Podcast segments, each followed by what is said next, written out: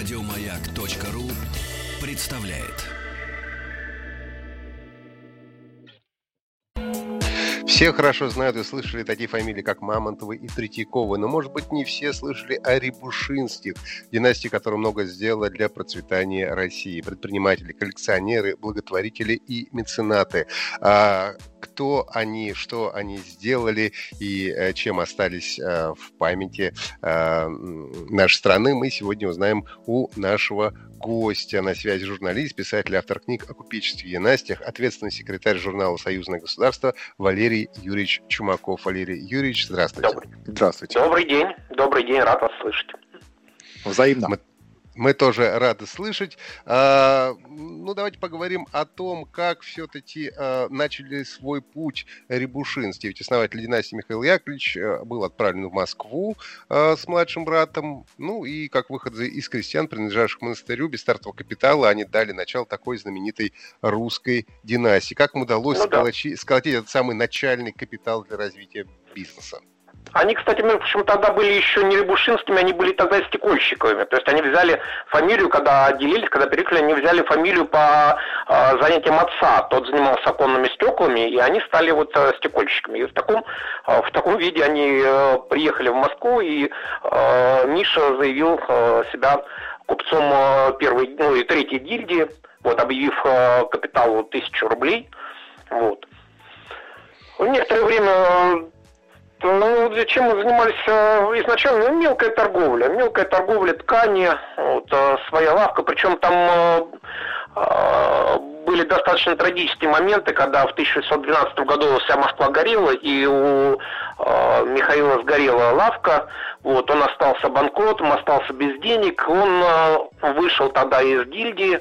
Вот, написал прощение, ну, прошение, что по претерпленному мною от нашествия неприятельских войск в Москву разорению процентных денег платить нахожусь я не в состоянии, почему покойнейше прошу по неимению мною купеческого капитала перевести меня в здешнее мещанство.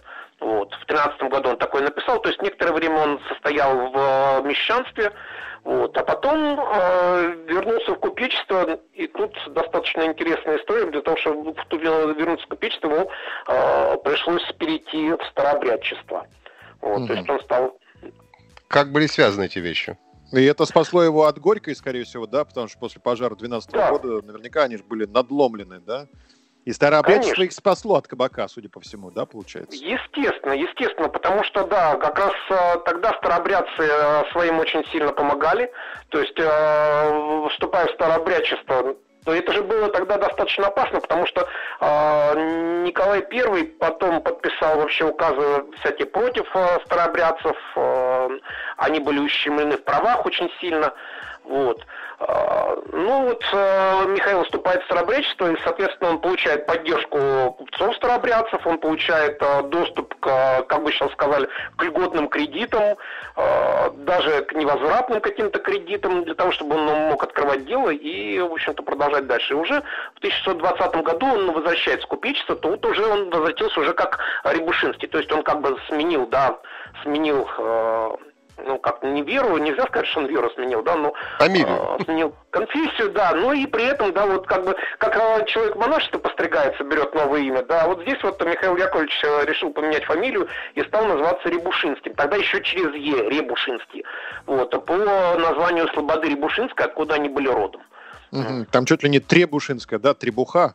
Была в основе. Да, да, да, это, да, это в, в основе, да, в основе фамилии, э, предположительно, да, лежит слово требуха, что вот э, люди этим промышляли. Вот, mm-hmm. Ну, это вот, там, в этом, в Слободе. А Валерий Ильич, вот уже... Да. Ну, mm? простите, я вас перебил. А, Э, я бы хотел спросить, а как они разрешили противоречия? Они же староверы, а занялись банковским делом там еще. И вот это как решалось противоречие? Ведь староверы к деньгам-то как бы деньги делают деньги, это, это же плохо. Да не только староверы. Вообще в России же не очень принято было заниматься банковским делом. Деньги продавать за деньги.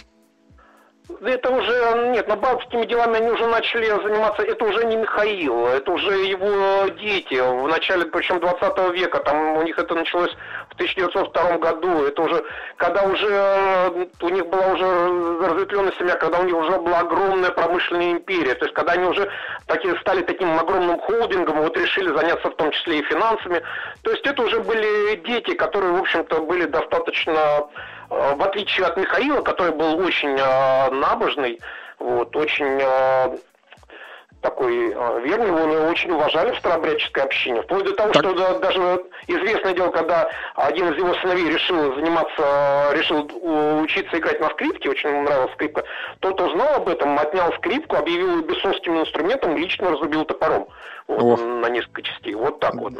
Да, но возникает все равно вопрос о влиянии отца на детей. Как, как же он э, их воспитывал так, что они потом забыли его заветы, да, и занялись банковским делом? Вообще отец занимался, получается, э, Павлом, да, и Василием. Их и еще Иваном. А, еще Иваном. Ну, конечно. Ну, Ивану, да, Иван как бы не оправдал э, отцовских надежд. Вот, э, да, вот э, для того, чтобы понять, насколько это был жесткий человек, достаточно знать, что вот старший сын Иван, да, он ослушался отца, женился не по его воле, вот, и в результате отец прервал с ним всяческие связи, оставил его без наследства, и, в общем-то, все, и дальше уже неизвестно, даже, даже насколько известно, даже братья с ним, с Иваном, не общались.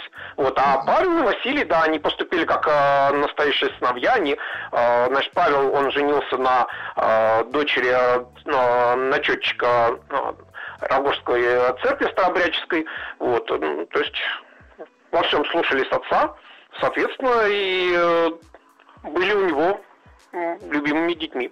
Да. А, тут интересно. Друг ладили? Ладили да, друг с другом? Вот. Павел и Василий ладили с друг с другом, а они же были совсем разными. А, ну, как сказать, ладили? Да, Василий, он подчинялся старшему брату, то есть семейными делами а, ведал Павел. Естественно, главой семьи был Павел, вплоть до того, что э, там была самая настоящая лавстория, что когда э, Павел... У Павла вообще, вот он, несмотря на то, что он женился по ну, может, несмотря, может, именно потому, что он женился по указке отца, у него с э, женой э, ничего не ладилось, жена ему э, наследников желанных не принесла, принесла шестеро, шесть дочерей, вот, значит, Павел все время говорил, что ну, Павел четко ее не любил, вот, и в конце концов у них к его 50, ближе к его 50-летию дошло до полного развода. Притом Павел всегда после этого говорил, что он вдов первым браком, хотя он, в общем-то, вдовцом не был. Вот. И к тому времени подошло время женить Василия. Василий тогда влюбился в дочку э, питерского хлеботорговца. Вот. Но да, жениться на ней без... Да, тогда они уже были самостоятельными. Вот. Жениться на ней без э, благословения брака он не решался. Вот. Тогда брат, Павел 50-летний, отправился сам в в Питер для того, чтобы посмотреть на избранницу своего брата, да, посмотрел, оценил 19-летнюю девушку и сам на ней женился. Mm. Перебил, То есть да, на... перебил Василия. Да, ну вообще такая не очень хорошая история между братьями. Как у них потом отношения после этого складывались, если старший ну, младшего увел молодую невесту? Василий так и не женился после этого, mm. так и остался до конца жизни э, холостым. Вот. Ну, а так Спасибо, в деловом брату, плане, да. да, в деловом плане они э, жили вполне себе дружно. Василий оставил э, наследство в пользу э, детей. Э, Павел, он своих племянников. Угу. Так что, ну, как бы он подчинился, да, но он вот э, подчинялся Павлу. И э, здесь, ну, что делать? Ну, старший брат. Старший угу. брат вот так вот решил, что так будет. У Павла было много, по-моему, около восьми сыновей, да, вот от последнего разбрака с молодой э, девушкой. Да, и да, они, да. Несмотря, и они... несмотря на то, что да, ему было 50, когда они женились, ей было 19. Ну, то вот, есть, как минимум до 60 80. старался, да? Да, да, да, да, да. Ну и как сложилась судьба вот э, следующей, э, уже следующей ветви э, семьи Рябушинских и чем занимались восемь сыновей Павла Рябушинского? Ну, ну это была целая, целая финансовая империя. Знаете, вот вы сказали вначале, что мало кто знает Рябушинских. Но, мне кажется, что все-таки больше даже, даже у Маяковского, когда мы читаем у него э, «Мистерию Буф», там, когда героиня кричит, что зачем же мы, ну, когда она обвиняет э, большевиков, да, она говорит, вот, зачем же мы прогнали господ Рябушинских? Потому что Рябушинские, они с собой, они окутали всю империю. То есть они влезли буквально везде, где можно. То есть это, ну, они начинали э, с, э, как э, Павел Василий, э, значит, как их э, дед э, Михаил, с, э, с тканей, с одежды. То есть, и они всегда, да, они как бы пытались всегда сделать весь бизнес под себя. То есть, если они покупали, например, где-то предельную фабрику, они тут же ставили рядом, ну, буквально там в течение двух-трех лет, они тут же ставили рядом там суконную фабрику, красильную фабрику, белильную фабрику и так далее, ткацкую фабрику. То есть, они вот делали весь, э, весь процесс. Полный цикл. Да, да, полный цикл производства. Полный цикл. Это у них э, было всегда. То есть не было такого, что вот э, мы делаем только ткани. Нет, значит, если мы делаем ткани, то мы и нитки придем, мы и красим, мы и белим, и все, все, все, все, все, все, все делаем. Ощущение, что у третьего поколения Рябушинских э, как-то угас интерес к торговле, да, потому что один собирает экспедицию на Камчатку, тратит 200 тысяч рублей, не рассчитывая на коммерческий успех, другой журнал издает «Золотое руно», где там блок Гиппуса ну, белый, да, и э, кто-то в науку это пошел. Николай. А, да, это да, Николай, да. да, Дмитрий, да, ну, у них очень четко были распределены, конечно, обязанности, то есть вот их было 8 братьев, э, значит, они получили, значит, в равных частях паи в отцовском товариществе, Москве. Вот. Значит, они получили себе, кстати, ну, почему очень мощное такое э, наследство. То есть на фабрике Рябушинского, когда он умер, было 33 тысячи предельных веретен, веретен 748 ткацких станков, годовая продукция э, шла на 2 миллиона рублей. То есть это был такой огромный такой комбинат огромнейший, вот, с которым мало кто мог потягаться. Mm-hmm. И братья, они все четко между собой распределили. То есть Павел, он э, руководил, ну, он считался старшим в семье. Фабриками занимались Сергей и Степан, это второй и четвертый братья. Э, соответственно, э, Владимир и Михаил занимались банками и финансами. Дмитрий, он стал ученым, причем достаточно известным, в конце концов стал во Франции, вошел в французскую академию, он был сподвижник Жуковского, Угу. Значит, ну и да, Федор до поры был объявлен не при делах, потому что он был мал.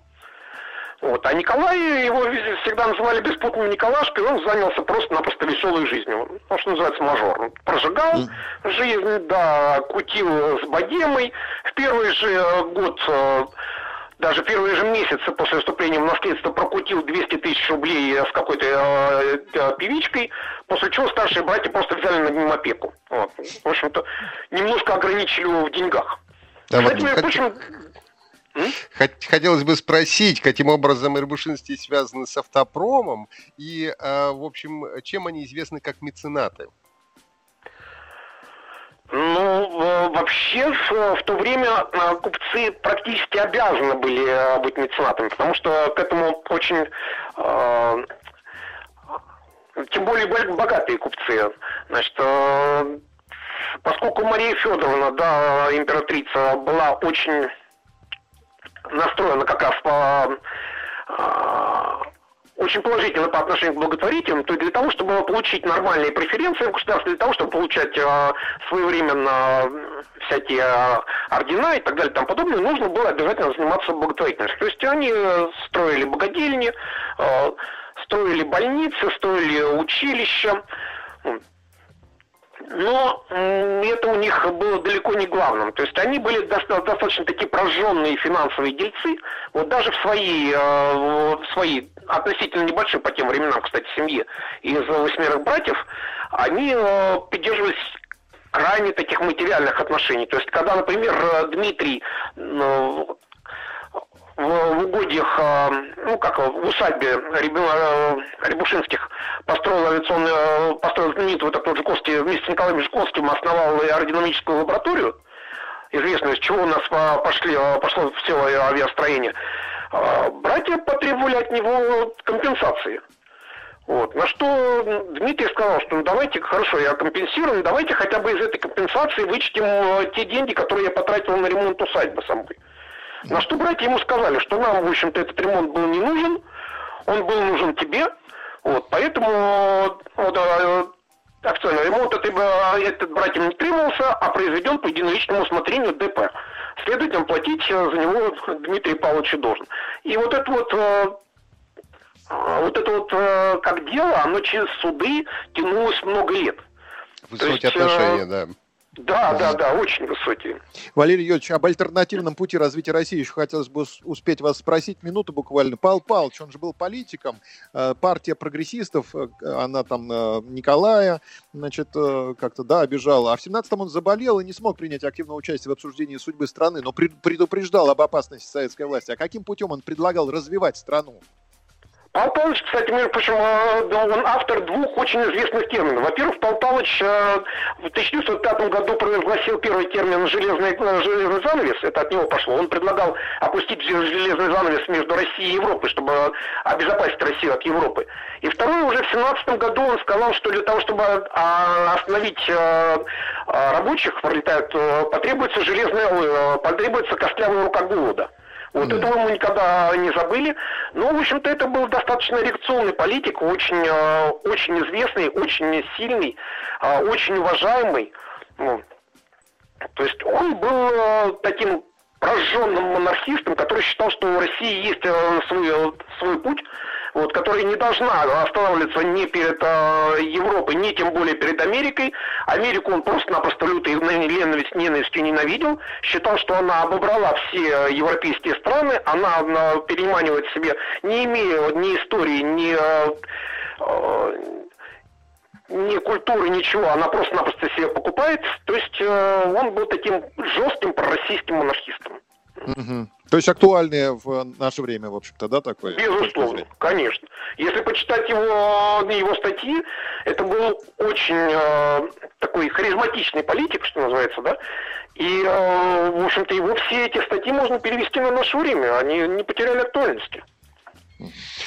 Спасибо большое. У нас на связи был журналист, писатель, автор книг о купеческих династиях, ответственный секретарь журнала «Союзное государство» Валерий Юрьевич э, Чумаков. Сегодня мы говорили о знаменитой династии Рибушинских, которая, в общем, как мы уже поняли, э, была практически во всех э, областях и науки, и искусства, и предпринимательства. Спасибо большое, всего вам доброго, спасибо за интересный рассказ.